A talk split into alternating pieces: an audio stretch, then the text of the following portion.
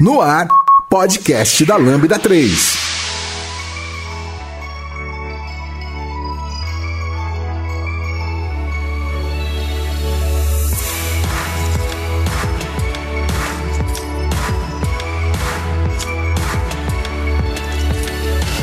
Oi, eu sou Giovanni Bassi e esse é o podcast da Lambda 3 e hoje vamos falar sobre algumas perguntas, vou responder perguntas que vocês mandaram pra gente. Então, semana passada a gente fez um, uma, um pedido nas nossas redes sociais, no, no Instagram, no Twitter, no Facebook, LinkedIn, e vocês mandaram essas perguntas pra gente.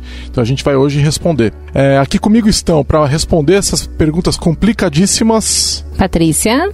Victor Cavalcante, Vitor Hugo. E não se esqueçam de dar cinco estrelas no nosso iTunes, porque ajuda a colocar o podcast em destaque. Não deixe de comentar esse episódio no post do blog, Facebook, SoundCloud, também no Twitter. Ou se preferir, mande um e-mail pra gente no podcast lambda3.com.br. E a gente agora também tá no Spotify, então você pode ouvir a gente por lá.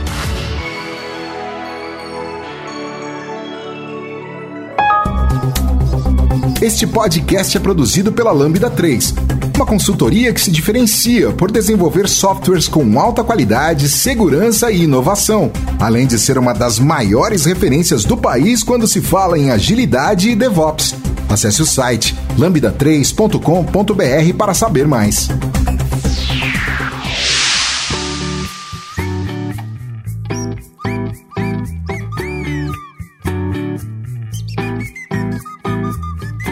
Então vamos lá, a gente vai começar com as perguntas. Eu vou falar, é, a, a, fazer a pergunta e vou falar quem fez e aí a gente busca responder, tá?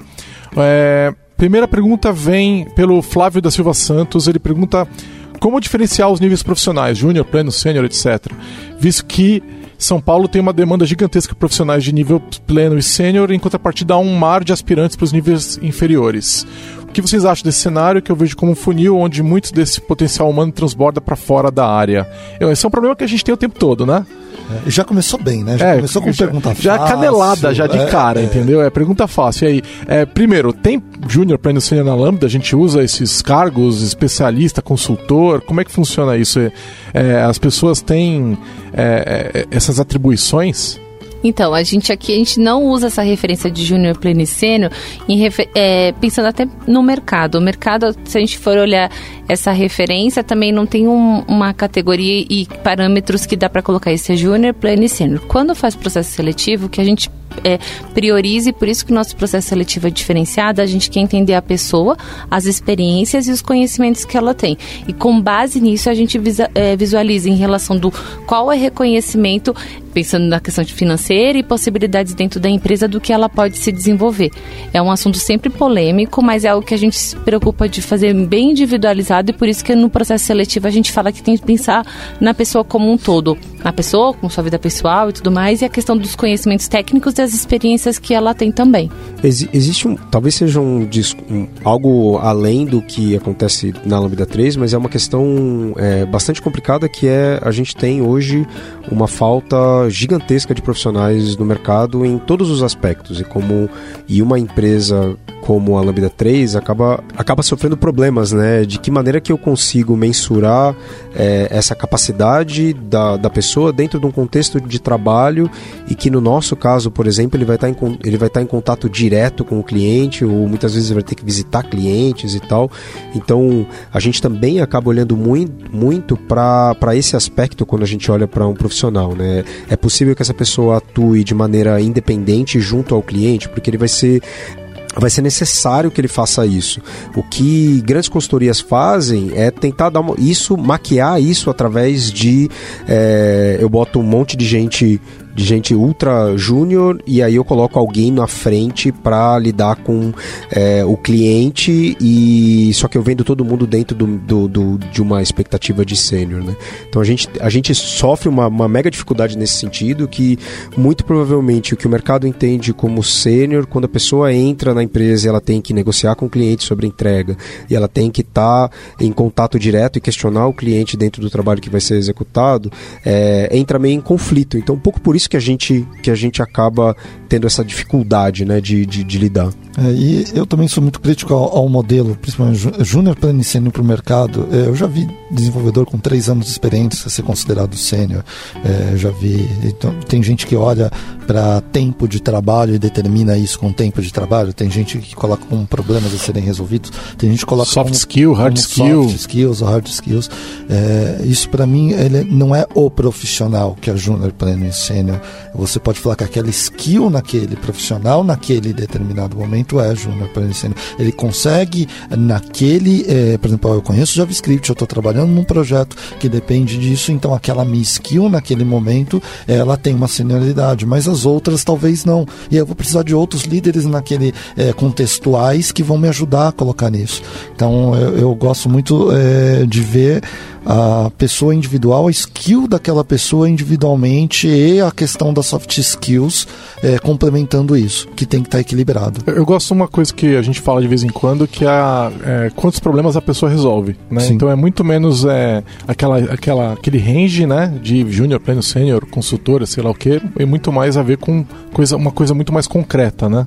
É, é, e aí vem os termos que a Patrícia tá, tá me ouvindo, tá ouvindo eu falar direto, né? Que é a liquidez e a, loca, a locabilidade da pessoa. Ele já falou isso 10 vezes desde hoje. É, hoje já deve ter sido umas 10 vezes. Ou seja, a capacidade da pessoa se alocar num projeto novo, porque na Lambda pinta projetos de todo tipo e a gente precisa que as pessoas sejam capazes de resolver esses problemas. Isso tem valor para mim. Isso tem valor para a empresa. Sênior tem a ver com tecnologia? Por exemplo, se uma pessoa é sênior de .NET ela é, e vai para um projeto de Java, ela deixa de ser sênior? A gente estava conversando disso ontem. Sim, é, por isso que eu estou perguntando. É, eu, depende, é muito contextual, porque para mim sênior tá errado. A palavra não tem, não é uma definição de sênior. Porque se sênior é, ah, eu trabalho há tantos anos no mercado de TI, sim. Agora, sênior é, eu consigo resolver todos os problemas nesse determinado escopo? Não. Porque se você é muito bom em Java é, para resolver. Ah, sou muito bom aqui, resolvo todos os problemas de Java. Você vai num, num cenário onde é necessário conhecer é, Garbage Collector do .NET, é, todas as entranhas do .NET, você não vai ser sênior em .NET. É, mas eu, eu já entro num outro ponto. Eu acho que se você troca de tecnologia e você se torna não sênior, eu acho que provavelmente você não era sênior ainda. É, eu acho que a senioridade vai um pouco além da, do conhecimento da tecnologia. Eu concordo com você com esse conhecimento é específicos, é mas eu acho que você, é, a hora que a pessoa movimenta para uma outra tecnologia que ela não conhecia, se a pessoa verdadeiramente é sênior, ela consegue alcançar aquilo em pouco tempo. Não estou falando uma semana, mas em um mês mais ou menos, ela consegue alcançar o conhecimento que faltava, entendeu? Entendo, mas ela transporta os conhecimentos anteriores dela. Eu só não concordo com verdadeiramente sênior, porque para mim não tem como você definir o que é sênior hoje. Porque não existe. Ah, sênior é isso, isso, isso e isso. É, é, é, é, aquele negócio, né? É difícil definir, mas você sabe quando você vê um. eu acho que você acha que sabe. É, é diferente. Tá bom. Eu tenho um ponto do, do, que eu acredito que seja uma questão de contexto. Então a gente já teve caso de pessoa, de contratar pessoas seniors que no momento em que elas precisam ajudar liderar pessoas, mentorar pessoas, negociar com o cliente, elas simplesmente não conseguem fazer esse trabalho porque elas estão é, é, o entendimento de que senioridade tem a ver somente com conhecimento técnico é, fez com que elas acreditassem que tivessem num, num, num contexto de trabalho sênior. Eu, eu acredito que senioridade tem a ver com contexto, tá, é, mais nada. Vamos para o próximo item. Podemos tá, ir? Mas só não respondeu a, a pergunta dele. Não, é como diferenciar. Não, a pergunta dele final é a questão dos níveis inferiores e como isso é, é transborda, isso não se torna um funil para ele entrar numa área. Eu acredito que hoje de, de números exatos que a gente tem é de que até 2020 serão 70 mil vagas em TI não preenchidas. É, hoje o número que eu vi esse ano é de 250 mil. Isso, mas são vagas de tecnologia. Dessas que vão ficar sem ninguém preencher, são em torno de 70 mil. Depois a gente coloca o artigo lá que descreve esse número. Mas isso faz com que, é, muito provavelmente, esses aspirantes a entrar em, em empresas de tecnologia consigam muito bem se alocar com relativa facilidade se a gente compara com outras áreas. É, e talvez elas não sejam, não se encaixem no contexto de trabalho que, sei lá, a Lambda 3 coloca por diversos motivos, outras consultorias colocam por diversos motivos, mas eventualmente elas acabam se, se, se encaixando no mercado. Tá, a próxima pergunta vem do Murilo Fagundes. Quais práticas a Lambda 3 adota para que os profissionais não caiam na monotonia de programar? É, tem um, um, erro aí na pergunta. Onde está a monotonia ali em programar? Então, é, é, o que eu ia falar. A gente contrata pessoas que não acham monótono programar. Então, isso é uma prática. A gente busca, então, pessoas que não acham que, que é, programar é causa monotonia. monotonia. É, a gente já descobriu, já tem uns anos, que é, podem ter coisas que a gente odeia fazer que vai ter alguém que adora fazer. Sim. A ideia eu adoro essas pessoas. É, exatamente. Eu também adoro elas. E aí a, a gente é só achar essas pessoas e todo mundo fica feliz. A ideia é achar as pessoas certas para o trabalho, certo? Mas exi tá, existem outras posturas Sim. também que ajudam nesse sentido. Obviamente, é, a gente trabalha com, com projetos e produtos de diversos tipos. Então, obviamente, você vai pegar aquele código legado, ruim, é, com dificuldade de manter, ou vai fazer, de repente, aquelas 200 telas de CRUD para serem implementadas e tal. Então, existe uma, uma, uma postura dentro dos times que também é a possibilidade de propor novas ferramentas dentro de cada um dos projetos que ela começa a atuar atuar. Sim. Seja isso uma nova arquitetura de testes, seja isso uma maneira de lidar com a automatização de DevOps, seja isso usar um, uma nova biblioteca, sei lá, JavaScript que está sendo que está surgindo para entender como ela funciona. Isso também ajuda de certa forma que as pessoas não estejam, ah, mais uma vez eu estou fazendo o ASP.NET MVC usando o Active Record qualquer, usando um, um, um JDBC qualquer, não importa. É, é, você acaba tendo a possibilidade de testar coisas coisas novas. Claro, isso não significa dizer que a gente vai, num projeto novo, simplesmente mudar toda a stack, porque existem restrições de negócio, mas a possibilidade de você testar as coisas novas ajuda. É, e eu, eu, a ideia também de escrever a menor quantidade de código possível, né? Focar na resolução do problema, né? E ter, tem técnicas de metas curtas também. Por exemplo, o TDD é uma técnica que te dá metas curtas e te dá aquele, aquela endorfina durante o dia. Então você não Sempre precisa tá esperar. Não coisa. precisa esperar terminar tudo. Pra, né? Então tem, tem maneiras de fazer fazer isso. Outra questão é, eu acho que tem muito a ver com o perfil das pessoas, né? Vão ter é, pessoas que gostam de da rotina do dia a dia, que estão super ok de fazer crude, né? E tem pessoas que se você botar elas no crude, elas vão ficar malucas. Então é, é, é a questão é alocar as pessoas certas no projeto certo, né? É, o Vitor, eu perguntei para ele, o Vitor Cavalcante, perguntei para ele o que, que você faz melhor hoje, ele falou, eu, falo, eu monto time, né? Então eu acho que é isso, é você colocar, falando, esse, esse projeto tem essas características, eu vou achar essa, essa pessoa tem, tem a ver com esse, esse projeto. É, né? E eu acho que o grande segredo de fazer isso é ouvir as pessoas, é entender o que elas querem, o que motiva.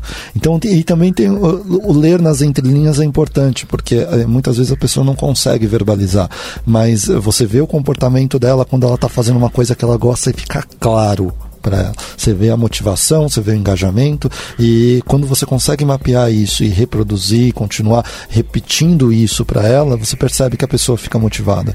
Então, e o reflexo é... final é a entrega, né? Sim, a entrega, a entrega sai melhor porque as pessoas estão mais adequadas àquele trabalho. Sim. Eu ia até falar a respeito disso que também tem uma questão que é, não é só a questão do programar, mas a pessoa quer saber como que é o cliente, como que funciona, como aconteceu a pré-venda, como que teve todo esse cenário, eu acho que foi import é importante porque eu sei o que eu estou entregando, quais são, qual é o impacto, como isso funciona.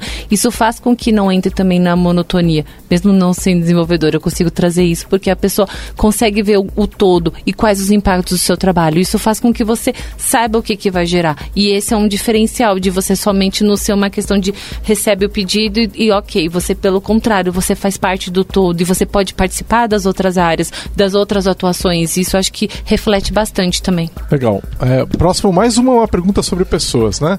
É, do Bruno Bacelar de Souza, ele pergunta: durante a seleção para um profissional na área de desenvolvimento, qual o peso que vocês dão para o ensino superior? Essa pinta toda hora.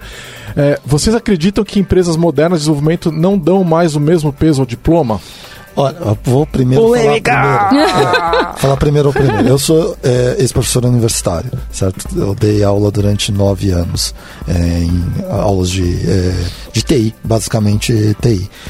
É, eu te falo, hoje a realidade das faculdades privadas brasileiras, salvo algumas exceções, sim, não faz muita diferença para o nosso tipo de trabalho. Tá?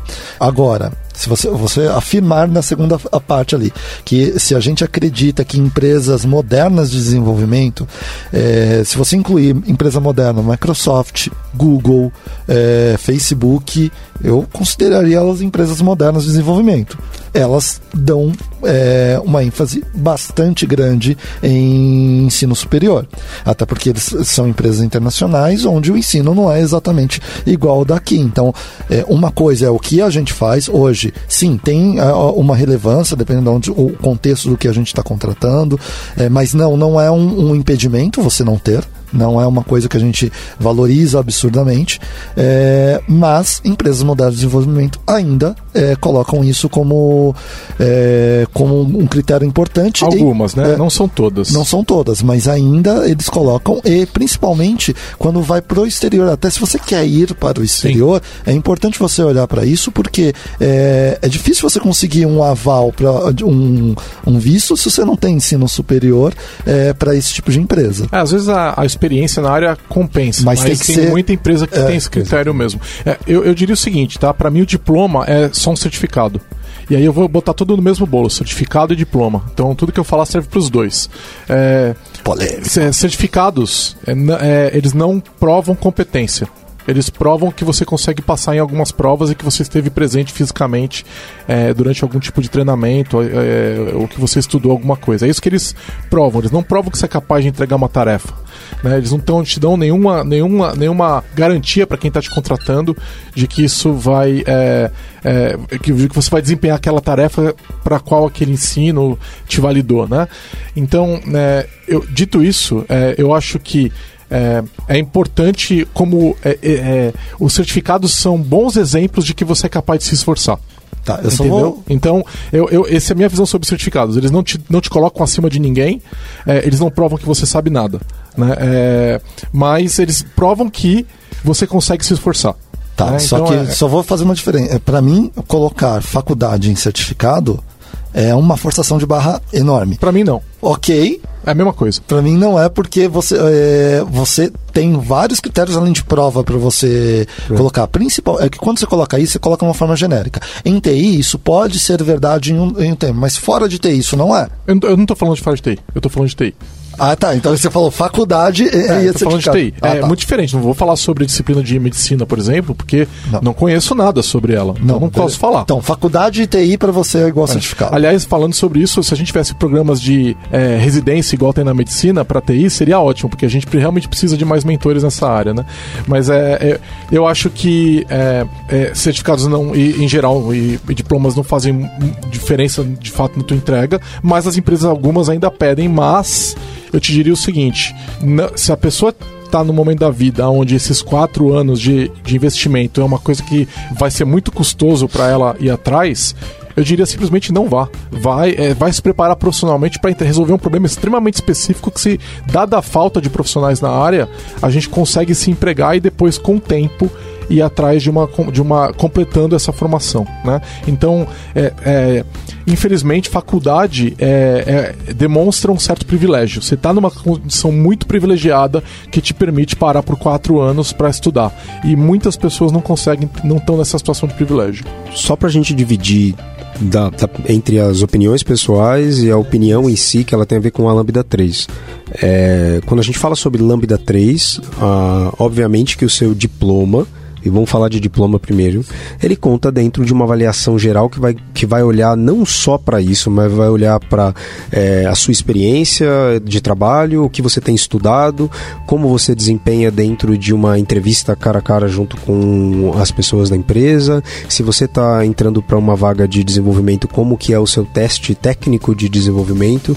Então, sim, conta dentro da avaliação? Sim. Qual o peso que a gente dá para isso? Depende de cada, de cada situação. De cada então, história, né? Também. Isso. Se a gente traz uma pessoa especialista em data science, é, justamente pelo fato de que é uma área muito nova, pouco consolidada, muito provavelmente a academia está mais avançada dentro das discussões é, teóricas e básicas sobre esse conteúdo. Quando a gente fala, por exemplo, sobre desenvolvimento moderno web, é outro contexto Né? Então, sim, é, diploma é usado dentro da sua avaliação, ele vai depender do contexto em que você está aplicando e ele é só mais uma parte dentro de uma, avalia, de uma avaliação global que é feita da pessoa entrando na empresa. A ausência do diploma não te exclui do processo. Exatamente. E Mas é, sempre- um- é um ponto que é considerado, é isso que a É, gente está dizendo. E eu acho que é importante fazer isso, porque é, quando as pessoas quando participam do processo seletivo da Lambda, elas já ficam mega ansiosas por N aspectos de querer trabalhar aqui, por trabalhar com, com os melhores profissionais e tudo mais. E o que a gente coloca é que a gente olha a história da pessoa.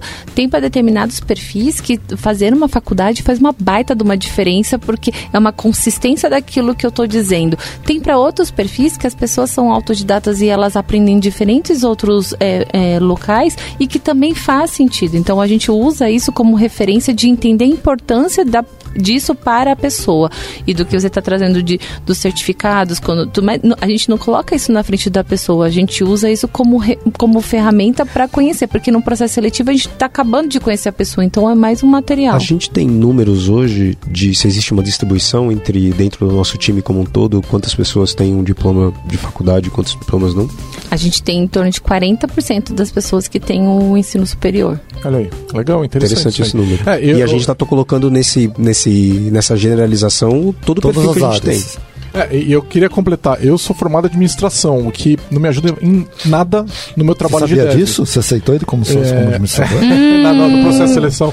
É, Não- foi é, falado. me ajuda muito mais no processo de gestão financeira da Lambda 3 do que na- no trabalho de dev não faz nenhuma diferença. Então, é, eu, eu acho que as pessoas estão ansiosas com essa questão, né, Patrícia? Da, nossa, será que eu posso trabalhar na 3 sem faculdade? Eu não tenho faculdade na área de tecnologia, né? E muitas pessoas muito boas aqui dentro também não têm. É, é, Patrícia, leva essa, cons- essa informação. Eu- depois eu vou conversar com ele É. quando terminar A gente tem que conversar sobre isso.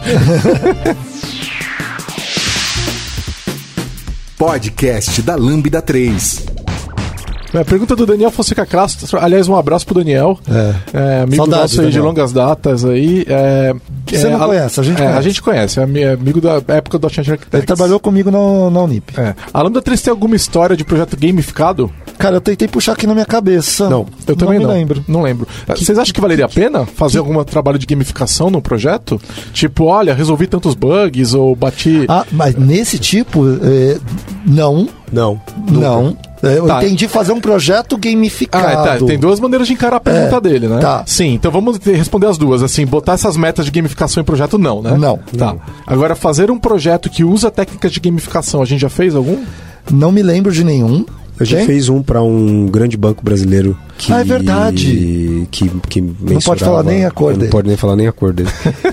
Que, fa- não- que as não iterações, dá, né? as iterações que o usuário fazia com a plataforma faziam com que ele ganhasse descontos, prêmios e tal, tipo um sistema de pontos. É, mas é, eu acho que agora fe- fez mais sentido a pergunta dele, que eu acredito que o que ele estava perguntando é a gamificação dentro do projeto. É, eu, eu, eu e o VH, a gente fala muito aqui dentro do projeto, é, me fala como você é medido, é, que eu me falo como eu vou me comportar. A partir do momento que você começa a medir, sei lá, a correção de bugs, quanto mais bugs você corrigir, eu te dou alguma coisa, sei lá. Vai aparecer mais bug para que ele precisa corrigir. É, é. E, e a gente tem estratégias de gamificação dentro da empresa. Então, por exemplo, é, até falando no- de um caso que eu sei que acontece, a gente tem lá a premiação, por exemplo, do, Do Gym Pass. do Gym Pass, a pessoa que mais vai é, na academia e tal. E existe aí no, no nosso é, reunião mensal, existe algum tipo de um ranking É. e tal. Tem Que a um gente-. É, que não é que só queremos musos e musas fitness, mas a gente faz por conta de ter o benefício do Gym Pass, de ver o ranking de utilização, para que realmente as pessoas possam utilizar e ter esse benefício percebido. E isso daqui faz sucesso. É uma forma de estimular o uso. Sim, sim. Né? É. Então, lembrando que, que toda vez que você tenta gamificar, as pessoas vão tentar, de alguma forma, burlar esse mecanismo gamificador para que elas levem vantagem. E é, na- é da nossa natureza fazer isso, independente de- do que a gente está medindo, independente, independente com qual objetivo. Então, é, é, é um assunto bastante delicado quando você tenta fazer isso no contexto de projeto, porque você precisa pensar realmente qual vai ser o comportamento é, que, vai, que vai acontecer que eu não estou afim que aconteça. Porque Exatamente. muito provavelmente a, a maneira como você quer gamificar pode botar a perder todo o trabalho. Quais são as variáveis que você não está vendo, né? Então qualquer técnica de incentivo tem esse efeito colateral e tem que ser medida com cuidado. Exato. Vamos pro próximo. Qua- Também do Daniel. Quais variáveis vocês usam para formar preço do serviço prestado ou simplesmente como precificar? A gente é um negócio de- a gente faz isso muito diferente dos outros, É, né? a- É existe para linkar um post nosso que fala sobre como a Lambda 3 vende e entrega projetos. Ele descreve um pouco desse processo. Existe um vídeo de um evento que a gente fez falando sobre contratos e venda de projetos, Projetos ágeis. de projetos ágeis e a maneira, inclusive, como a gente tem mudado isso nos dias de hoje. É, acho Vamos, dar uma visão geral. mas a só. princípio, assim, nós somos uma empresa que trabalha com produtos digitais e tecnologia. A maior parte das vezes a gente trabalha com empresas grandes. Como as empresas grandes contratam? Time Material, que é me diz quantas pessoas você tem trabalhando nesse projeto que eu te digo quanto vai custar. Então, tradicionalmente, alguns dos nossos clientes enxergam para o trabalho que, que, que a gente faz como horas. E do- no- no- então assim, como é que eu precifico um trabalho? Ele, re- relativamente de maneira tradicional, que é a gente faz uma averiguação do que precisa ser feito e tenta dar algum tipo de estimativa, ordem de grandeza de estimativa, e aí, e aí vende esses projetos como projetos de escopo aberto com um time fechado.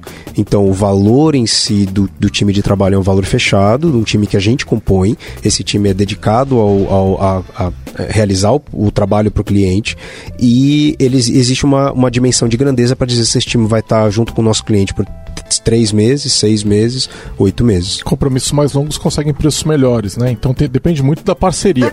Eu acho que assim, colocando de forma bastante simplificada, seria a gente é, busca ter times com excelência técnica, consegue entregar excelência técnica. É, isso custa mais caro do que a média do mercado costuma oferecer, né? Então esses profissionais eles são profissionais é, muito competentes. É, e a gente coloca um markup, um lucro em cima desse valor e faz a venda dentro desse, de- desse, custo para o cliente. Se o projeto tem uma demanda extremamente, é, uma demanda muito mais complexa e demanda pessoas é, com maior conhecimento, ele acaba ficando mais caro. Se ele é um projeto do dia a dia muito mais tradicional, com muito crude, ele acaba ficando mais barato. Então isso tudo vai variar. Né? Então a gente, quando a gente pega um trabalho, por exemplo, para fazer ferramenta de dev, é um projeto que fica mais caro. Quando a gente pega Precisa de um skill diferente. Exatamente. Quando é um projeto do dia a dia de crude, esse projeto fica mais barato. E aí a gente coloca, precifica dentro desse, desse valor, lógico que considerando o preço do mercado também. Então a gente tá, tem que ser competitivo dentro do mercado e aí a gente também trabalha diversas questões internas para se manter competitivo. Então, questões de produtividade, onde a gente vai buscar ser uma empresa mais produtiva. Agora, é, é lógico que a gente não vai entregar o, o ouro aqui, do que exatamente o que, que a gente faz, mas é, olhando muito por alto, é, é- é mais ou menos isso. Mas Chama a gente para fazer um projeto na sua empresa que a gente conversa. É que a gente mostra como é que a gente faz. Mas só para você entender, assim, é, cara, eu venho de um time que é composto pelos perfis que vão é, são necessários para entregar aquele tipo de problema que você apresentou para gente.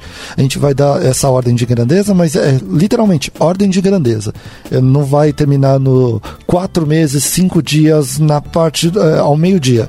Não tem uma estimativa que a gente gasta dois meses fazendo para poder passar isso, porque estimativa é estimativa, a gente vai errar. Então, a gente dá uma ordem de grandeza de um MVP é, para uns próximos três meses e a partir daí a gente começa, já sabendo a velocidade do time, a gente consegue é, ter uma, uma estimativa melhor.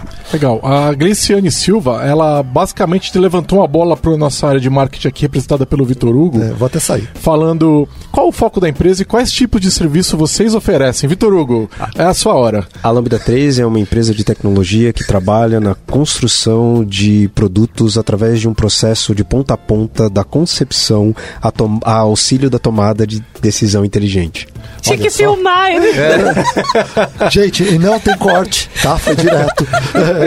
A gente basicamente escreve software, certo? De todo tipo para as pessoas que precisam disso. né? A gente vai desde a parte da escrita do software em si, do código C Sharp, Node, etc, etc, até a parte de dados, certo? Então a gente vai à parte da inteligência da decisão. Mas começa antes disso, começa no entendimento do problema do cliente. Concepção. Perfeito. Então a gente vai de uma ponta até a outra. Exato. Próximo.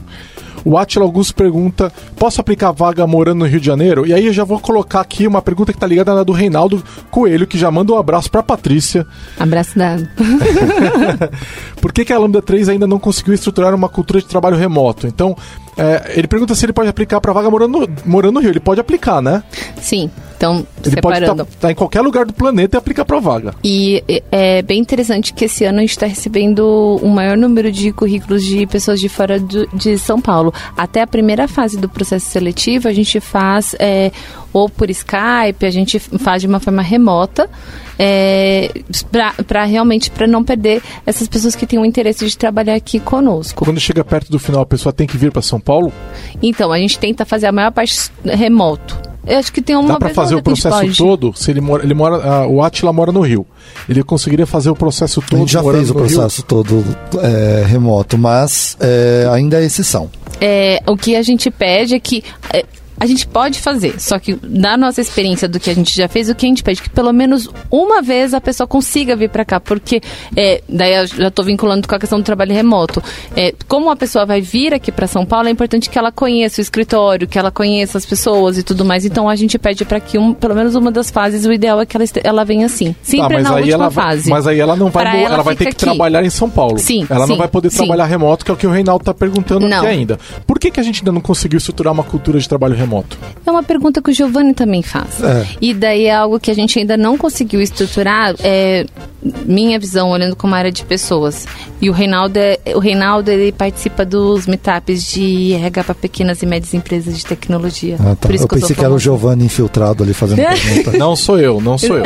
Mas é uma das discussões que a gente já conversou a respeito. O, o que tem um diferencial aqui na Lambda é a cultura, é a questão do vivenciar aqui as situações, tanto que a gente, é, as pessoas ficam dentro da Lambda, do escritório, e a nossa maior preocupação é a gente perder isso. A gente não conseguiu ainda deixar isso de uma forma estruturada para que a gente possa atuar com pessoas de diferentes locais e que e mantenha esse diferencial. É algo que está no meu to-do, tem- tá no meu planejamento que eu preciso Tá. fazer. Então a resposta clara é: a gente ainda não achou uma maneira de manter a cultura Não, exato. uma pessoa que não está aqui Sim. todo dia. Mas Eu o que a gente essa é a resposta curta. É, e o- mas o que a gente conseguiu expandir foi de trazer pessoas de diferentes locais, até porque a gente tem pessoas de diferentes regiões de São Paulo trabalhando aqui com a gente. Tá, aí deixa eu até aproveitar que várias pessoas vão ouvir isso. É, não use o exemplo do Moody. É, é, É. porque apareceu gente- aqui, é, né? É porque o mundo gente ouviu aquele podcast e aconteceu três vezes já. Quatro, Quatro. Não vamos nem É. falar. Não vamos dar ideia. É, Tá? então, não mas vamos dar ideia. Se não você sabe o que certo. o Moody fez, não faça. Tá, Não dá faça. certo. Moody, a gente ama, tá? Mas. é, não. Tá, é, o Alex pergunta, Alex Borelli pergunta: em uma empresa que os testes são todos manuais e estão implementando, estão implementando testes unitários, quais os tipos de testes e regras poderiam ser dispensados do manual e do teste automatizado no front? Podem citar exemplos de como fazem e controlam esses casos, falando especificamente de front. Cara, é bem específico, é, mas sem o contexto. Aí é, é- é complicado, né? É, vamos dizer que ele está fazendo os testes, tá, tá usando- fazendo os testes manualmente, certo? E está começando a fazer teste de unidade, né? O que, que ele não precisa fazer, que ele fazia no manual, é, que ele que é no front-end? Perder tempo. O que, que você quer dizer com isso? Tipo, é que teste tem aquela questão, você. É fácil você começar a testar coisa que você não precisa. Então, é, porque você pode testar tudo. É, e isso você precisa ter uma mentoria, você precisa ter alguém do seu lado. é, e geralmente é assim que a gente funciona aqui dentro da empresa. As pessoas mais experientes vão é, ajudando as pessoas que estão iniciando o que ela tem que é, gastar tempo e o que ela não pode perder tempo. Sabe o que eu acho? Eu acho que a discussão tá errada. Você não pode falar, se ele é tudo manual hoje, você não pode falar de front, você tem que falar da aplicação como um todo. Então a primeira coisa que você tem que fazer é teste funcional. end-to-end. É, teste funcional. End-to-end. Então você vai fazer um, alguma maneira, você vai trabalhar alguma forma de fazer para que a aplicação inteira suba. E aí você vai fazer testes, por exemplo, uma aplicação web, tá falando de front, né? para usar um Selenium, por exemplo, e drivar a aplicação, é, acessando inclusive o banco de dados, etc. E quando você tiver algum controle sobre todo o, o- a aplicação, sobre garantindo que no mínimo ela tá garantindo que ela tá funcionando, aí você pode começar a olhar e falar de teste de unidade do front, etc. Você pode fazer as coisas meio junto, né, em conjunto, mas o- os testes funcionais são os mais importantes nesse cenário. Fazendo mais um plug, eu acho que tem uma palestra nossa falando de teste outside in. Tem, é, que no toca... já o Brasil quase 10 anos atrás. Isso, que toca exatamente nesse ponto. E vale tem a, a nossa do TDC também, que eu não sei se tem também. vídeo, é, a minha sua desse último TDC, é, TDC não, foi é. do MVP Conf. Teve, é verdade. É. Bom, mas aqui também, eu acho que um, esse é o exemplo que a gente usa nas aplicações que a gente pega de cliente quando ela é, é legado, né? A gente vai no cliente, tem que começar uma é, uma, aumentar features e tal, a primeira coisa que a gente começa a fazer é colocar esse tipo de testes. Tá, eu vou fazer uma resposta rápida aqui para o William Oliveira. Ele pergunta quando vai sair o terceiro episódio de microserviço, que ele já ouviu os outros quatro vezes. É, eu falei com o Elemar hoje, é, esse episódio vai sair depois de amanhã, na sexta-feira, e daqui umas duas semanas ele vem para São Paulo. Aí a gente deve gravar. Então tá, já, tá na, já tá programado.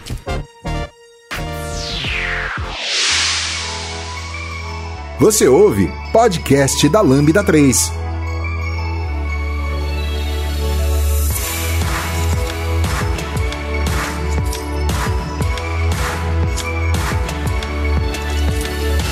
Tem vários pedidos de assuntos aqui que eu vou pular, porque senão não dá pra gente. Vamos perguntar, vamos ver as perguntas mesmo, né?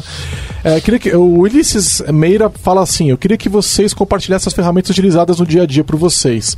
Sei que seria um assunto muito complexo, uma vez que utilizamos muitas tecnologias. Acho que se fosse feito um top 10 por categoria seria bem bacanas. É, é, acho complicado, é muita ferramenta, né? Sim. É... E isso fica pro time, né? É, Existe um podcast. eu tô, tô chato do, da referência aqui. Tá, Existe um podcast podcast que são, da Lambda 3 que chama Ferramentas que usamos no dia a dia e fala de ferramentas de desenvolvimento. É, também vale a referência para que você possa pegar aí uma hora de conteúdo falando sobre tudo que a gente usa. É. E assim, uh, isso tem muito do time. A gente tem um direcionamento técnico da empresa que dá, é, dá exemplos. A gente fala, ah, legal, resolver esse tipo de problema com essa ferramenta, mas uh, hoje o time tem autonomia para escolher as ferramentas. Então é complicado, a gente troca ideia, mas não dá para colocar uma lista de todas aqui. O Danilo Oliveira pergunta: Eu gostaria de saber como a Lambda 3 consegue acumular tantas referências de tecnologia numa empresa só. Ah, Não me obrigado. vem à mente nenhuma empresa do Brasil com tantos MVPs, por exemplo. Obrigado. Na verdade, é a gente é, sempre teve presente no, nesse mercado, a gente sempre palestrou, sempre se envolveu com a comunidade e a gente conhece muita gente, então a gente foi chamando as pessoas para trabalhar com a gente. E aí é, acabou criando uma rede, né? Tipo uma bola de neve, um chama o outro que vai chamando o outro. E aí eu acho que também tem a ver a questão da excelência técnica. Aqui acaba sendo é, as pessoas reconhecem que aqui é um lugar legal para você trabalhar e desenvolver as suas habilidades. E essas pessoas que são referências, elas sabem disso e têm interesse de poder usar essas habilidades dela no lugar que permita. Né? E a gente é um desses lugares. E eu acho que tem um, talvez, o um maior reflexo de uma cultura que foca nisso é que também pessoas que começaram na empresa é, sem, sem, sem, sem, sem, participar de comunidade, isso. sem palestrar e tal, acabam aqui dentro encontrando um caminho é, e um espaço em que elas possam se desenvolver também para isso.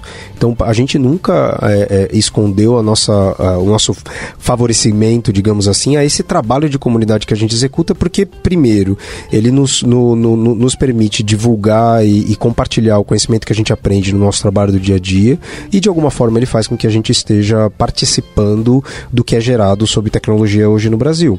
Então, se você está disposto e tem uma série de pessoas aqui que acabam seguindo esse caminho, você pode muito bem participar de outras comunidades, é, estar nos eventos em que a gente participa e tal. Eu acho que é, é, é meio uma história do ovo e da galinha, né? Será mesmo que é, são as pessoas que, que a gente gera essas pessoas é, que são ultra referência ou será que essas pessoas que são referência acabam procurando a Lambda? Eu acho que é um, é um contexto maior aí de cultura, é, participação de comunidade, evidência na comunidade e sei lá, convite é. dos amigos. E também tem a questão que a gente é, tem nos nossos valores comunidade. Está nos valores da empresa. É um dos foi, pilares da é, empresa. Exato. A gente foi criado, a gente se conheceu na comunidade. Os sócios Exatamente. se conheceram na, é, na comunidade.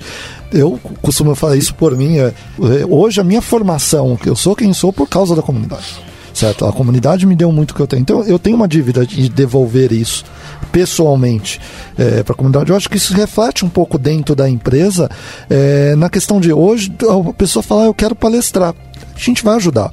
Vai ter mentoria para isso. Entendeu? E isso não é só porque eu quero que ela esteja lá na, nos eventos. Não, isso é bom para soft skills dele. Quando ele vai apresentar um problema para o cliente, ter as skills de palestrante. Então isso ajuda profissionalmente nessas pessoas e quando ela começa a treinar e testar isso para o mercado, para a comunidade, isso também faz bem para a pessoa, que ela começa a ser reconhecida não só dentro da empresa, como também fora.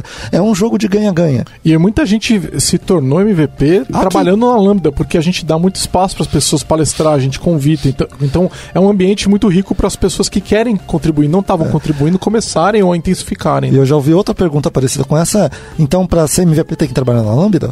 Não tem, cara, a gente não tem nenhuma ingerência em relação a isso. É, só 5, 10% dos MVPs do Brasil trabalham aqui. É, então, mas não tem, cara, não tem nenhuma pressão. Tem... Basicamente, a gente tem um terreno, é uma questão fértil que a gente gosta de colocar as pessoas para trabalhar com, é, com palestras, esse tipo de coisa. E se ela tem excelência técnica, ela sabe falar e ela quer trabalhar na comunidade, se ela for reconhecido o trabalho dela, ela vira MVP. Sim. E, e principalmente por o nosso trabalho ser muito forte em Microsoft, né? Sim. Então, Agora, é fato de que quando tem uma pessoa da Lambda palestrando e tal, e a gente percebe, porque ela está próxima, a gente indica. Sim. Que o programa de MVP, ele, ele trabalha com indicação, né? Então ele só pode ser, quem pode indicar são os funcionários da Microsoft e os MVPs. Antigamente aí, a, próxima, a, própria pessoa podia, é, agora, agora, não, pode, pode mais. mais. É. Aí então é, isso acontece naturalmente, eu acho, né? É, é, a gente indica quem a gente conhece, né? Tá, uma, a próxima pergunta vem do Jean Ali, mas poderia vir de mim. Quando irão abrir vagas de estágio? E ele também pergunta em vagas de estágio quais skills são interessantes para o candidato possuir. Patrícia, quando irão abrir vagas de estágio? Olá, Jean e Giovanni. É. Então, olha, Jean é uma Giovanni, dupla. olha só. Eu acho que eu gosto dessa ele é ele. Eu também acho, você acha que não? Enfim, a gente vai fazer no segundo semestre. É algo que a gente é, tá com esse planejamento, só que não aconteceu no primeiro semestre porque tem toda uma estrutura. Não é só uma questão de estágio.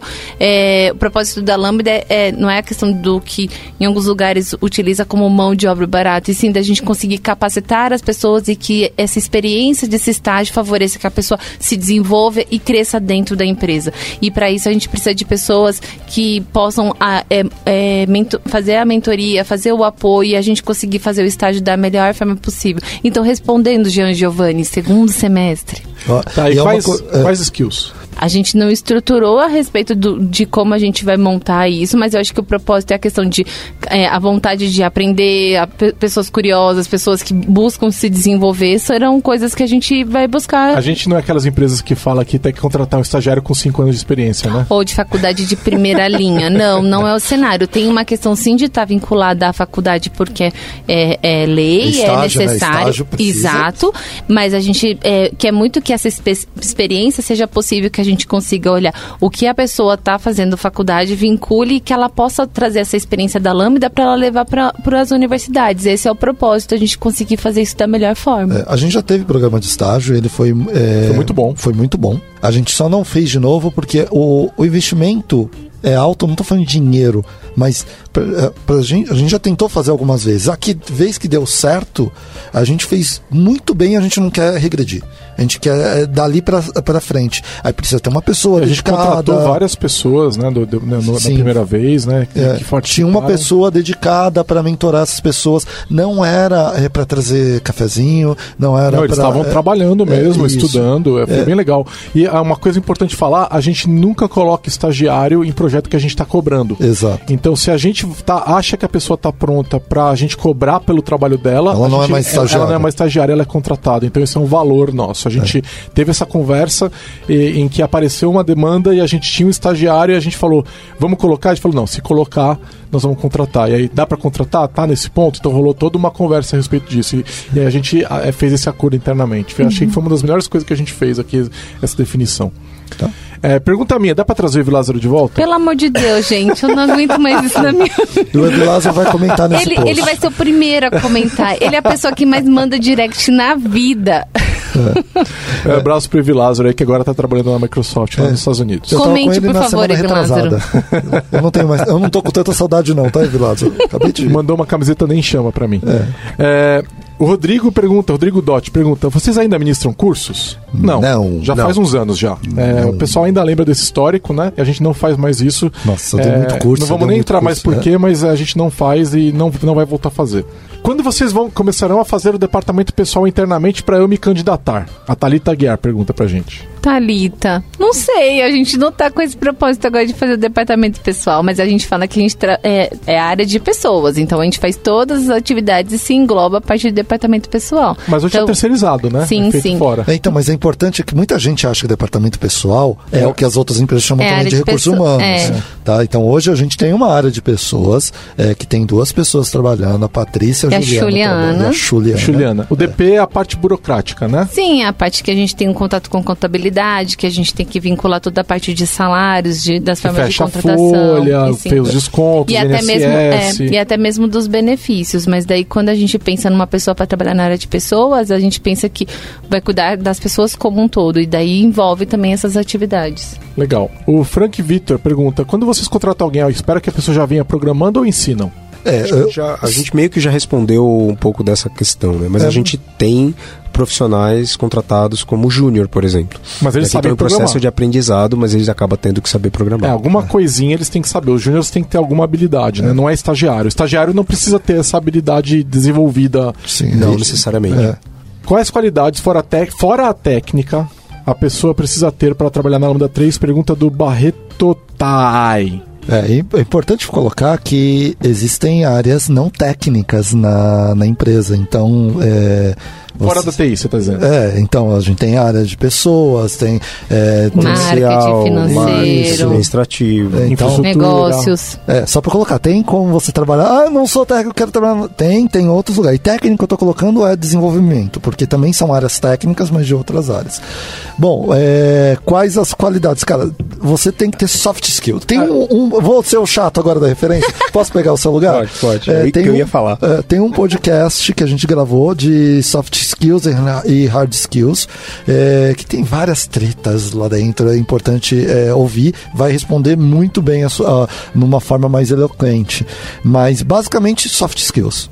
É, e eu acho que quando a gente fala da questão do trabalho em equipe, que é a essência da forma que a gente trabalha, o ser crítico, que crítico não quer dizer ser chato, é o ser crítica de você conseguir ter uma análise a respeito das situações. Ninguém precisa pensar igual a ninguém, são coisas que a gente acredita que e faz muita diferença para qualquer área que você vai trabalhar na Lambda, porque a gente espera que você realmente se posicione como pessoa, que, que essa experiência de você trabalhar na Lambda te envolva em diferentes aspectos. Por isso que a gente preza no processo seletivo conhecer a pessoa. E a gente não faz uma entrevista de 10 minutos. A gente faz um mapeamento, um, alinhamento a respeito do que a pessoa espera, do que ela deseja, porque a gente quer que ela, que ela esteja bem dentro da empresa para que aqui seja um ambiente é, cada dia mais seguro. E para isso a gente precisa que a pessoa, conhecer a pessoa como um todo. É, é importante deixar claro que a gente nunca vai contratar aquela típica figura da, da pessoa que programa que não sabe conviver em sociedade, né? Que é, é aquela pessoa que o pessoal fala passa, passa pizza, pizza debaixo da é. porta. A gente não contrata essas pessoas. Uhum. A gente já teve experiências com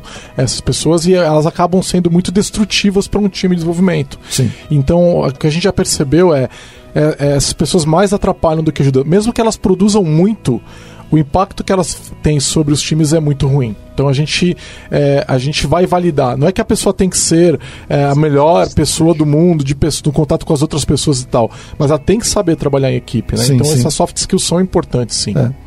Bom, esse podcast vai falar tudo. É, é eu acho. É, a gente tocou em várias questões de pessoas aqui, contratação e tal, né? É, e poucos pontos técnicos foi interessante porque a gente discute os, os, os pontos técnicos em, em, podcasts mais técnicos, né? Exato. Então é, é, foi legal porque a gente pôde falar bastante da Lambda 3. Vocês querem tocar em algum ponto que a gente não falou, que tem a ver com as perguntas, que vocês sentiram falta? É, teve, é, se eu não me engano, teve algumas coisas que não foram exatamente perguntas, mas que foram é, sobre a origem do nome da Lambda 3, da onde que veio. É, então hoje a gente pode falar que foi é, basicamente no momento é, teve a foi um, do filme A Vingança dos Nerds. É, mas na verdade a gente o lambda também a letra grega era interessante. Sim. Né? Então a, ela tem a ver com a matemática. A gente ela, pensou no Half-Life. Half-Life. A gente pensou no Half-Life. A gente pensou nos, é, nos é, gregos, eu acho que usavam no escudo, né? É, é. O, o lambda maiúsculo. Ele, ele, é bem utilizado em várias. Eh, tá, dependendo da época que você pega, você vai ver alguma coisa marcante de, é, da letra lambda. É, tem logos até parecidos. Agora lançaram um que eu falei, caramba, foi a cópia do nosso aqui.